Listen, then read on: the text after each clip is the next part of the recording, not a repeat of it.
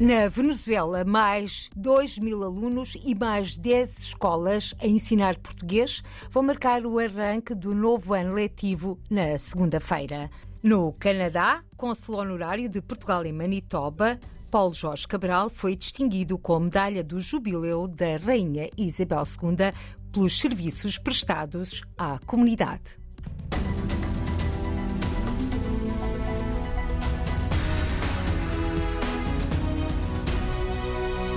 Mais 2 mil alunos e mais 10 escolas a ensinar português no arranque do novo ano letivo na Venezuela. É já na segunda-feira.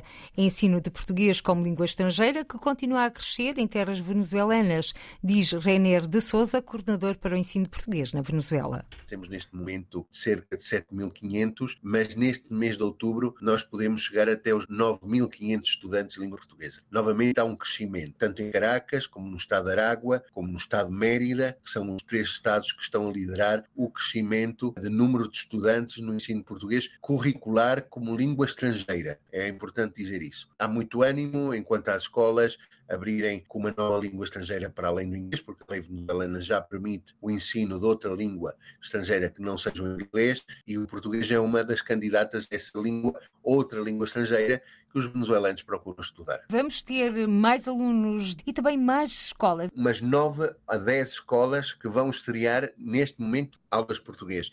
Nós já temos, já temos muitas mais escolas, nós temos em toda a Venezuela perto de 25 escolas, então umas 9 ou 10 seriam 35 escolas mais em diferentes partes da Venezuela. De 7.500 podemos passar a 9.500, ainda precisa de algum tempo para consolidar os números, esses números estarão consolidados para finais de outubro, uma vez que o ano letivo começa já nesta segunda-feira. Português a ganhar força como língua estrangeira na Venezuela, no Centro Português de Caracas, estão abertas as inscrições para os cursos de língua e cultura portuguesas, língua de herança. Adianta Renner de Souza. O ensino português no Centro Português de Caracas tem talvez 25 anos e hum, depois da pandemia, alguns destes cursos que eram presenciais foram um bocadinho abaixo e agora o Centro tem novamente a sua posição como líder, entre aspas, como uma grande referência do ensino português dentro da comunidade portuguesa como língua de herança. O centro associado ao Instituto Camões e bom, nós estamos a tentar com que as pessoas aqui em Caracas que queiram aprender português como língua, sobretudo como língua de herança, saibam que existe cursos,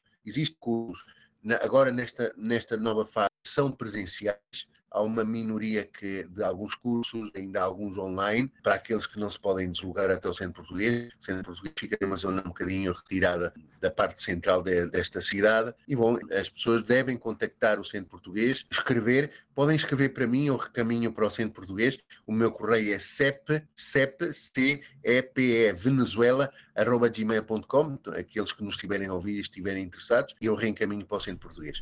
Reiner Souza, coordenador para o ensino de português na Venezuela. Coordenação de ensino que, no arranque do novo ano letivo, vai lançar um concurso. O meu regresso às aulas, explica Reiner de Souza.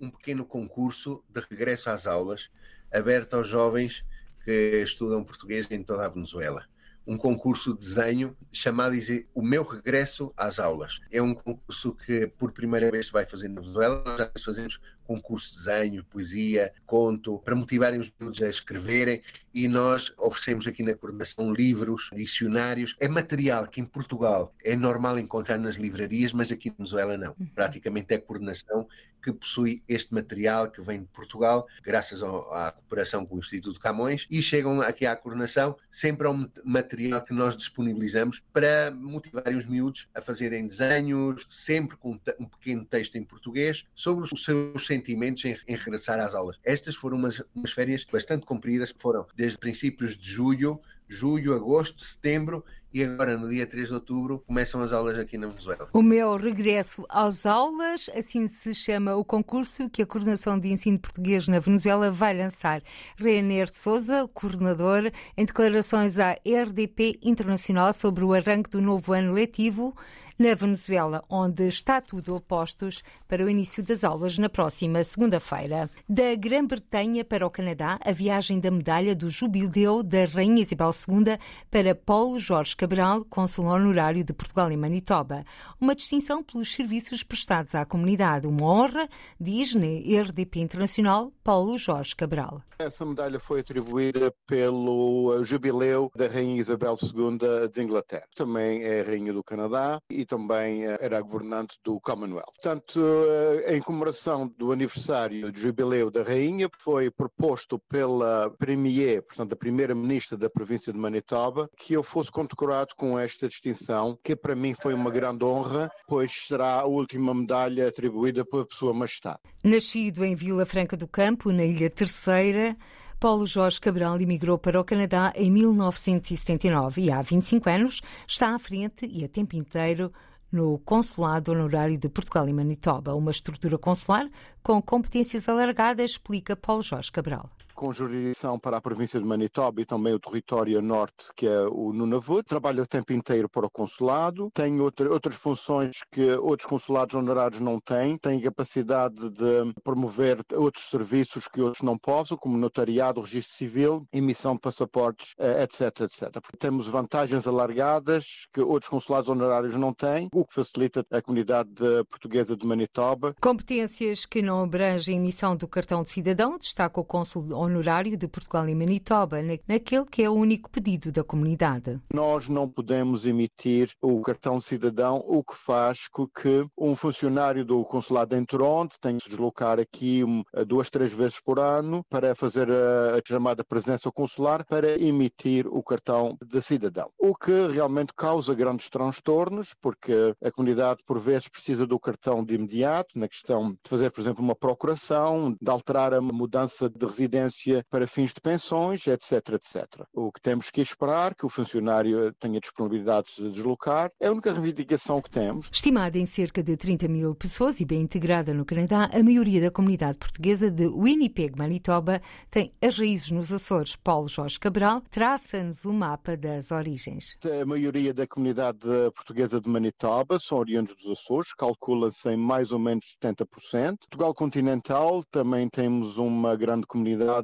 da zona centro a norte, ali da zona de Orem, Fátima, mais a norte também Ponta Barca, Braga, Lindoso, Viana do Castelo. Do sul de Portugal tem poucos imigrantes cá, no entanto, há alentejanos, há algarvios, mas a, a maioria são oriundos do arquipélago dos Açores. Paulo Jorge Cabral, cônsul honorário de Portugal e Manitoba há 25 anos, em declarações à RDP Internacional.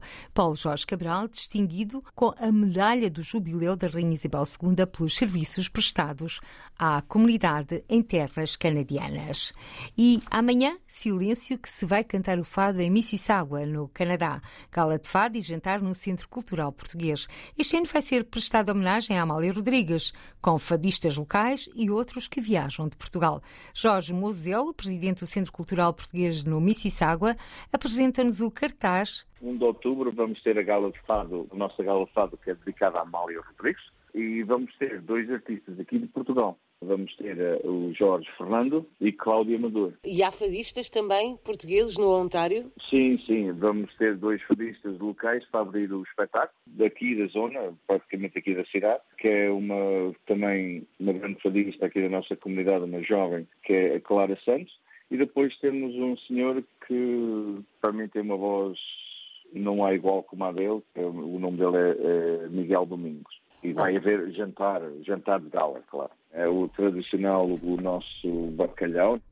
Bacalhau que não vai faltar no jantar da Gala do Fado amanhã no Centro Cultural Português em Mississauga, no Canadá.